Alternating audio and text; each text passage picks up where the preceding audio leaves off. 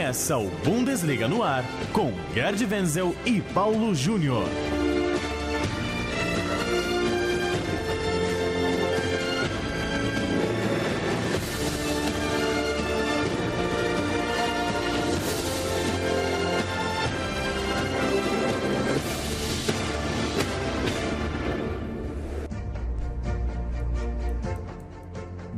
Bundesliga no ar, edição de número 46 do nosso podcast que chega toda quinta-feira à tarde em central3.com.br, em bundesliga.com.br. Assine o feed, procure aí no seu tocador de podcasts ou mesmo no Spotify. É só jogar Bundesliga no ar gratuitamente toda tarde de quinta-feira. Você tem um novo boletim sobre o futebol alemão. Eu sou Paulo Júnior, tenho mais uma vez a companhia de Gerd Wenzel para falar hoje muito da mãe de todos os derbys, Gerd Wenzel. É...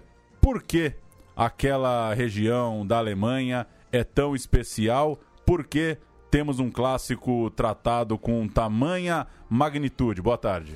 Boa tarde, Paulo. Ah, o motivo é muito simples. É uma região que, na época, no começo do século passado, era uma região é, muito industrializada, havia muitos operários é, dezenas de sindicatos, tanto dos mineradores de carvão como das indústrias do aço, e a forma deles se integrarem socialmente foi através de formação de clubes. Então, os clubes de futebol, especificamente de futebol. Então, por esse aspecto, pela, uh, pela função social do futebol já naquela época é que até hoje o, se fala que o coração do futebol alemão ele pulsa mais forte naquela região. Basta dizer que além do Borussia Dortmund, o Schalke 04, tem o RW Essen, tem o Bochum, tem o Duisburg, tem o Wattenscheid, tem diversos times naquela região também conhecida como Vale do Ruhr que se formaram naquela época da, industrialização da Alemanha, onde e quando, repito, o futebol exerceu um, for, um forte papel de integração social entre os mais desvalidos, os mais desamparados pela sociedade. Daí a importância daquela região para o futebol alemão e aquela importância desse derby. Há muitos derbys locais, mas o derby mais importante daquela região, e eu diria hoje até da Alemanha, é o derby chamado a mãe de todos os derbys, que é Schalke e Borussia Dortmund. Nesse esse jogo já aconteceu 92 vezes na história da Bundesliga e tem um equilíbrio impressionante: 32 vitórias para o Dortmund, 31 vitórias para o Schalke, 29 empates. Um jogo que não só traz muita rivalidade, como traz esse ingrediente, né, Wenzel? Para os torcedores, vai ser sempre uma partida duríssima tecnicamente, porque, enfim, os números que eu acabei de ler mostram. É não tem muito desequilíbrio, não tem muito como imaginar que alguém vai atropelar o adversário. É, havia um, um, um certo desequilíbrio antes de 1940, quando o Schalke 04, inclusive, eh, os títulos que o Schalke 04 ganhou, títulos de campeão alemão, foram todos eh, na década de 30 e de 40 a queda, a decadência do Schalke 04 começou depois do término da Segunda Guerra Mundial e já nos anos 70, 80, 90, o Borussia Dortmund passou a predominar o futebol naquela região. Daí esse equilíbrio. É, até 1940, 43, o Schalke 04 dominava. De 1960, 70 para frente, era mais Borussia. Tanto é verdade que o Schalke 04, desde 1958, não ganha um título de campeão alemão. Um outro detalhe que é interessante, né, Paulo, é sobre a questão da arquibancada chamada de geral na Alemanha. Sim, Ambos valorizam é, muito isso, né? É, na Alemanha, em geral, se valoriza isso. Em todos os estádios tem uma geral para deixar os torcedores é, torcendo de pé, mas o Borussia Dortmund é o campeão disso. Dos 81 mil lugares do estádio do Borussia Dortmund, 28 mil são para a Muralha Amarela, para a Tribuna Sul, também conhecida mundialmente como Muralha Amarela, onde ficam 28 mil pessoas. Sem e... cadeiras, sem lugares marcados, é. como a boa e velha geral do Maracanã, que a gente, é. a, mais icônica aqui do Brasil, por é, exemplo. É. Só em jogos da FIFA e da UEFA, né, que gostam de organizar jogos como é, para o público como se fosse uma ópera, né, ou um teatro, fica todo mundo sentadinho, confortável, quanto menos se mexe, tanto melhor, né? É, aí o, o Borussia Dortmund é obrigado a montar montar nessa geral que tem gente só em pé, montar as cadeiras com todo o conforto e tal. O que é um absurdo, né? é, mas Então, é um negócio de maluco, né? Pensa bem, né? Onde estamos? E na Beltins Arena do Schalke 04, mais ou menos a mesma coisa. A, a Beltins Arena tem capacidade para 60 mil espectadores, onde vai ser realizado o jogo desse sábado. 16 mil ficam em pé ensandecidos. Então, são as duas torcidas mais fanatizadas, mais entusiasmadas, mais apaixonadas da Alemanha, é, que é um confronto à parte. Eu assisti esse confronto confronto em 2011 no estádio do Borussia Dortmund e foi uma loucura. O jogo terminou 0 a 0. Manuel Neuer, ainda no Schalke naquela época, fez pelo menos umas 10 defesas milagrosas e a torcida do Schalke ensandecida porque o 0 a 0 equivalia uma, a uma vitória e o Schalke 04 ainda fez a volta olímpico, a volta olímpica no estádio para deixar a torcida aurinegra mais louca ainda, né? A situação dos times é bem diferente na Bundesliga. O Dortmund, líder invicto, 10 vitórias e 3 empates, melhor ataque absoluto na competição, fazendo um dos melhores inícios de sua história. O Schalke 04, só 4 vitórias no campeonato, 2 empates e 7 derrotas, 12 lugar. É, um, um palpite para a bola rolando agora, Venzo. Você acha que é dia pro, pro Dortmund de repente perder invencibilidade ou você não consegue imaginar é, esse Schalke atual que ainda tenta se ajeitar batendo de frente com esse forte Dortmund? Olha, a, a revista Kicker fez uma enquete, é, milhares de torcedores responderam, 63% é, afirmando de que o Dortmund vai ganhar, 23% afirmando que o Schalke vai ganhar e o resto por empate. Eu também fiz a minha enquete particular no Twitter e aí a diferença foi maior ainda, mais ou menos 82% entendendo que o Borussia Dortmund vai ganhar e 11% apenas apostando as suas fichas no Schalke 04. Eu também vou, vou com a maioria. Acredito que o Borussia Dortmund deve ganhar esse jogo. Um empate já seria um resultado surpreendente pela situação atual, pontual dos dois times, não apenas na tabela de classificação, mas também pelo que os times apresentaram nesses últimos três, quatro meses. Bayern de Munique, Gerd Wenzel, ganhou do Werder 2 a 1 fora de casa, recebe agora o Nuremberg, que é um dos últimos da tabela. Ainda não está colado no Dortmund, mas é sempre o time a ser olhado, né? Claro que o torcedor do Borussia Dortmund tem que secar sim o Bayern de Munique, por mais que não está na cola na tabela, porque a qualquer momento é um time que tem uma camisa um histórico recente muito fortes para conseguir é, brigar pela liderança há sinais de que o Bayern pode estar tá se ajeitando. Ganhou do Werder fora de casa, se salvou, ainda não é aquelas coisas, mas está no quarto lugar. É, não sei, eu. Eu ainda não consigo dar o Bayern por vencido. Acho que o Dortmund tem que ficar ligado, sim. É, nunca se deve dar o Bayern por vencido, mesmo porque em janeiro há uma janela aberta para é, novas contratações e o Bayern Munique já sinalizou que vai é, tirar o escorpião do bolso. Né? Se ele tirar o escorpião do bolso, aí nós podemos aí ter um reforço é, considerável no Bayern de Munique, especialmente no meio campo, né? porque o meio campo do Bayern de Munique é muito opaco, muito pouco criativo, é, aí talvez o, os bávaros possam se reforçar.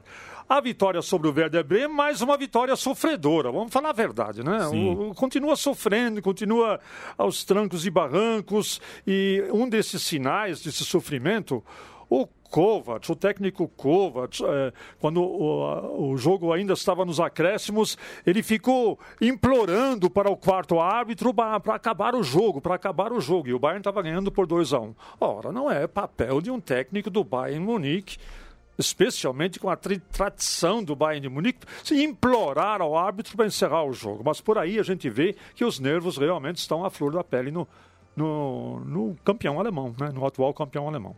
A notícia principal envolvendo o Bayern de Munique na semana, né, Wenzel, é o anúncio do Robin de que deixará mesmo o Bayern ao fim da temporada, 10 temporadas no clube de Munique, ele que completa 35 anos no próximo verão, 305 jogos, 143 gols, 18 taças levantadas, uma carreira e tanto do Robin, é sinônimo desse momento do Bayern de Munique, claro, ele está em todas essas conquistas recentes da Bundesliga, ele disse certa vez que gostaria de encerrar a carreira num, no, seu, no seu clube de coração, na sua cidade.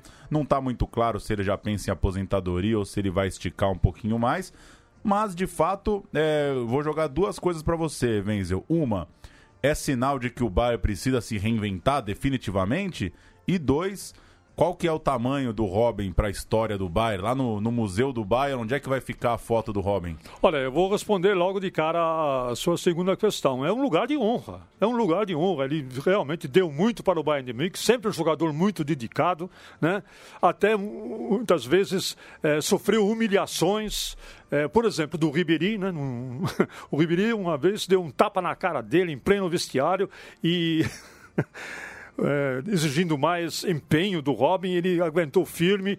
Ser um jogador é, com mais é, nervos à flor da pele, ele imediatamente iria para a diretoria e falar: não quero mais jogar nesse time, não quero mais jogar com esse cara. Mas o Robin aguentou é, esse tranco, aguentou baixos no Bayern de Munique, sempre esteve presente, resolveu muitas partidas ele mesmo, então um pedestal de honra para o Arjen Robin junto aos grandes eh, do, do futebol bávaro. E, sem nos esquecer, que o Arjen Robin também superou numa boa uma injustiça que ele sofreu aqui, no, no meu em 2014, na Copa do Mundo, onde ele deveria ter sido eleito o melhor jogador da Copa, pelo menos no meu entendimento, e não foi. Seja como for, uma bela carreira, parabéns ao Arjen Robin, e o Gnabry vem aí, né? Porque é o pois é. Gnabry é. que vai assumir a posição do Robin no Bayern Munique.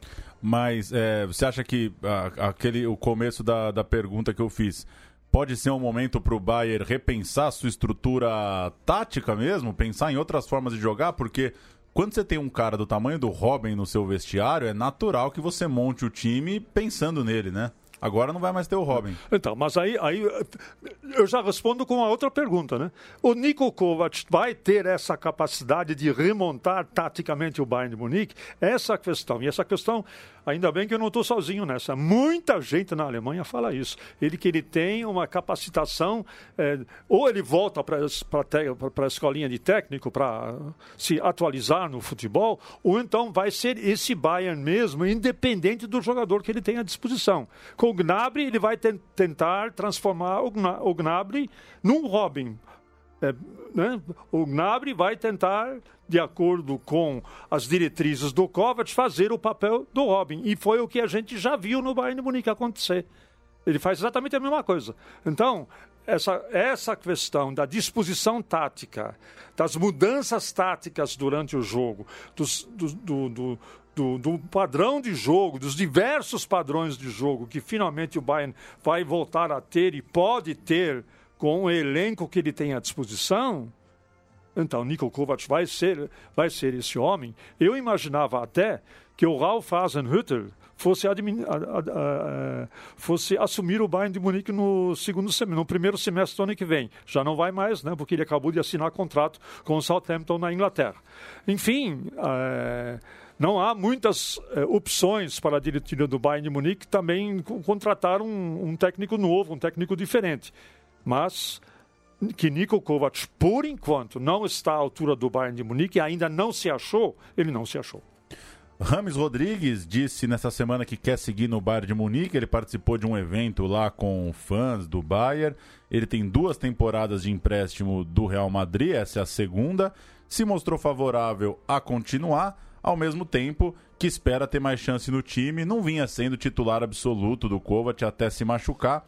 E o Rames Rodrigues, até por ser jovem, por ser jogador de seleção, é sempre tem sempre o nome ligado a Juventus, ao Manchester United, ao Milan. Eu não sei, viu, Gerd? Às vezes eu acho que seria uma boa, às vezes eu acho que é, o Rames também não tem exatamente o perfil de se tornar um ídolo do Bayern de Munique. Tô curioso para ver aí se ele segue, se o Bayern de repente compra ele em definitivo junto ao Real Madrid. É, o Paulo, é, tem, tem, essa questão dele mesmo, né? Que a gente, vez por outra, vê ele jogando bem, mas a questão volta a ser o técnico. O Rames, ele não faz a cabeça do Kovac. É, é essa a questão. Então, não faz a cabeça do Kovac. Então, por isso, o escala tão pouco. O Kovac, ele preconiza um meio campo agressivo, com muita presença física e sem muitas é, filigranas táticas. Então, por, por esse motivo, o Rames não tem sido escalado. Quer saber a minha opinião? Eu acho que ele vai embora. Também acho. Na última rodada, a gente teve Leipzig 2, Borussia Mönchengladbach 0. O Timo Werner marcou dois gols, foi considerado aí por muitos o, o, homem da rodada de número 13. E o Leipzig colou no próprio Mönchengladbach. O Gladbach tem 26 pontos, é o segundo. O Leipzig está em terceiro. Resultado importante para a briga ali em cima. E nessa rodada a gente tem Freiburg e Leipzig.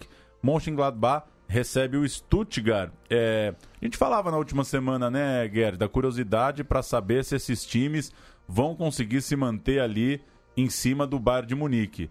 É, eu eu acho que o Leipzig tem bola para fazer um bom campeonato. Não está tão bem na Europa League, mas acho que consegue. E o Mönchengladbach é ver o fôlego, né? Ver se com o Bayern de Munique na cola ele vai é, aguentar a pressão para se manter ali em cima. É, o Gladbach agora é o vice-líder, já está a sete, a sete pontos do líder Borussia Dortmund. E aí eu quero só abrir um parênteses.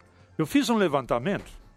No século XXI, jamais uma equipe com quatro pontos ou mais à frente do segundo colocado ao, na, ter, décima terceira rodada, deixou de levantar o título.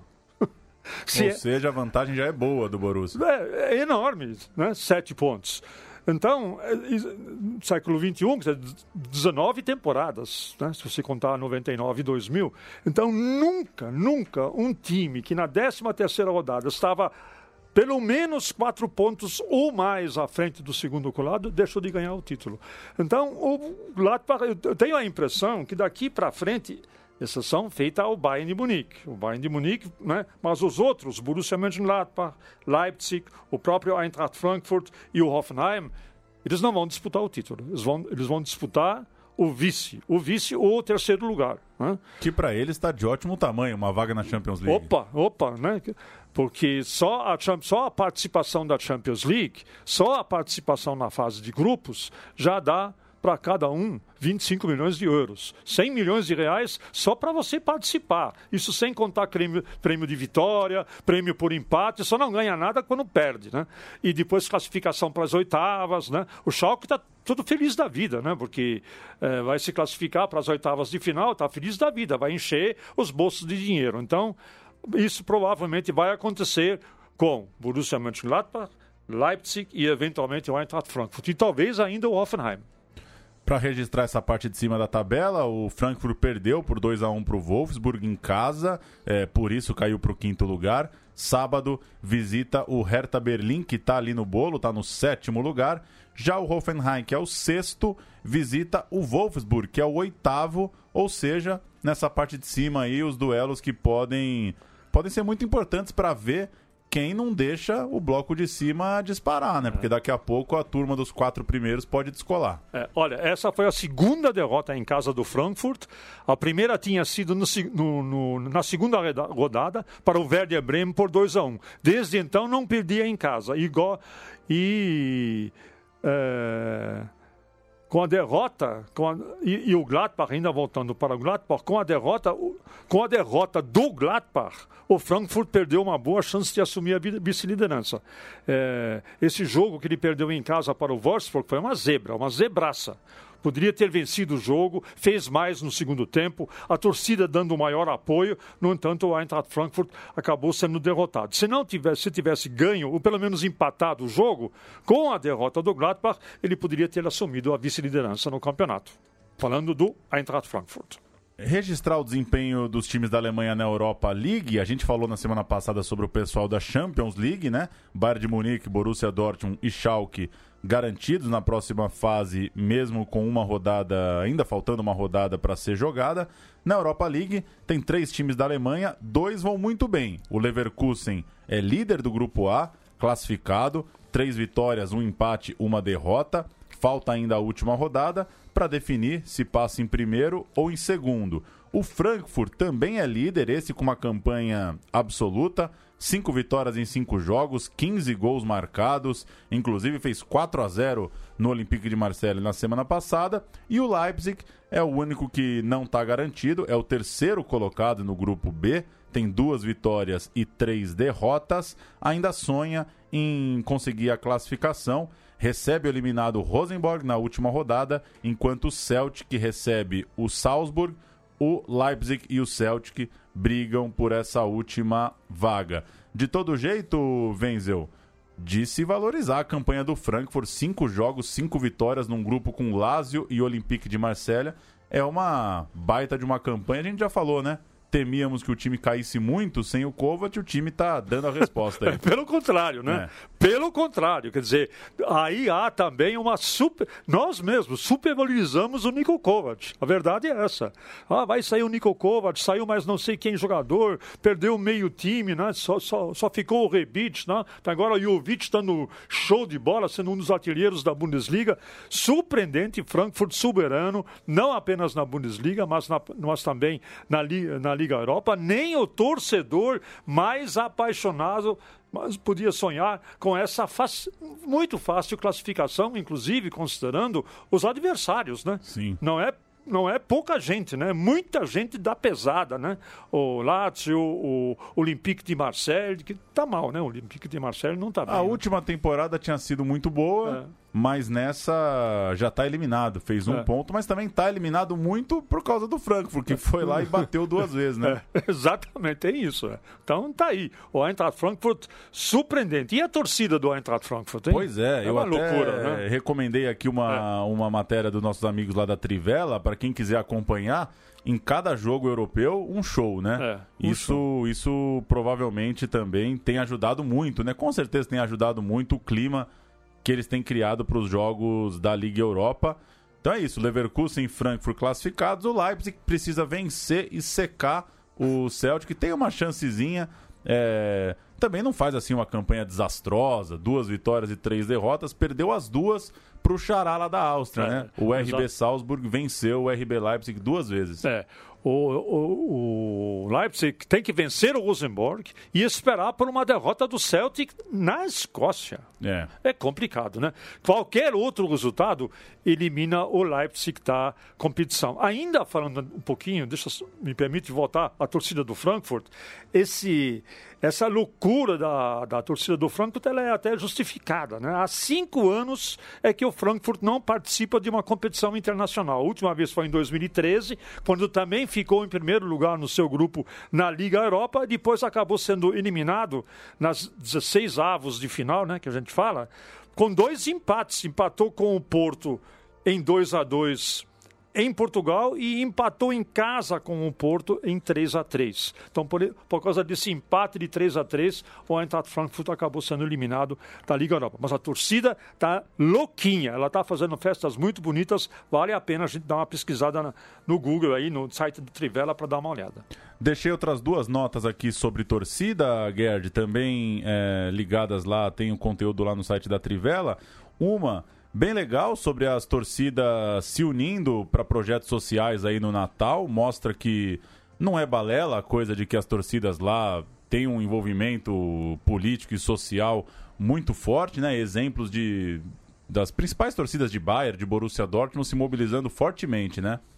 Já como é característico. E uma segunda notícia para quem quiser saber mais aí das divisões de acesso, os times da terceira divisão lá na Alemanha tão bravos com reformas aí na organização, uma possível mudança no sistema de acesso das divisões regionais para as principais divisões. Então, foi um último final de semana, foi um final de semana de protestos.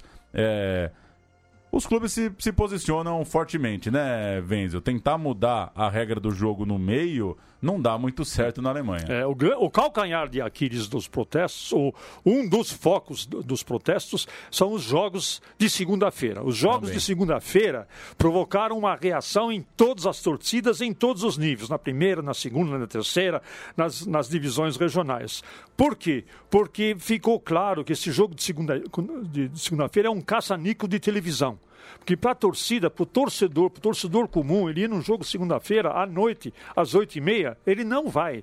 Ele, ele, ele, ele tem que se sacrificar para ir a esse jogo. Então, a Federação Alemã de Futebol, a Bundesliga, já tomou uma providência nesse sentido. Na primeira divisão, só vai ter mais duas temporadas com jogos de segunda-feira. A partir da temporada de 1921, já não terá mais jogos de segunda-feira. Como é, isso foi por conta da pressão das torcidas. Agora, as da segunda e terceira divisão também se mobilizam para acabar com os jogos de segunda-feira. E sobre a questão social, que você muito bem é, levantou, Paulo, não são apenas times da primeira divisão, da segunda também. O, time pelo qual eu torço, por exemplo, o Union Berlim, ele não faz isso também apenas na época do Natal. O ano inteiro é um time que tem um departamento, o clube tem um departamento de integração social de imigrantes, de pessoas necessitadas e faz um trabalho social muito bonito. Parte da renda do time é dedicado a ajudar pessoas que têm necessidades. E no Natal, eles transformam o seu estádio estádio num grande coral de Natal. Todos juntos vão lá festejar o Natal com comes e bebes e, enfim, é uma comunidade é, muito legal. Quem puder conhecer quando for a Berlim, vale a pena. E só para fazer justiça, tem muita torcida aqui no Brasil que também tem as suas ações, mas não dá ibope, né? É, então acabam não sendo muito bem divulgadas mas quem gosta do assunto vai buscar que tem muita torcida aqui no Brasil que faz também, arrecada alimento, faz as suas ações por aí. Você quer saber uma coisa? Hoje, por exemplo, teve uma, uma festa para, para torcedores do Borussia Dortmund, lá, na, lá, lá em Dortmund, e quem serviu a cerveja, que o alemão não chama de cerveja, né? chama de pão líquido, porque é cevada de trigo, Líquido é, é, líquido, então é pão líquido, tá pois tá certo? É. Então, é isso aí. E ele servindo pessoalmente aos torcedores os chupinhos assim, tipo um litro, né? Como também a gente costuma tomar de vez em quando, tá certo? Quem Paulo? serviu? O Royce, Marco Royce. Marco Royce. Marco Royce, capitão do time. Que beleza, hein? Bundesliga no ar vai ficando por aqui. Toda quinta-feira a gente traz tudo que tá rolando lá no futebol da Alemanha. Assine o feed aí nos tocadores de podcast, acompanhe central3.com.br, bundesliga.com.br até semana que vem. Valeu, Venzel. Um grande abraço e tchau, tchau!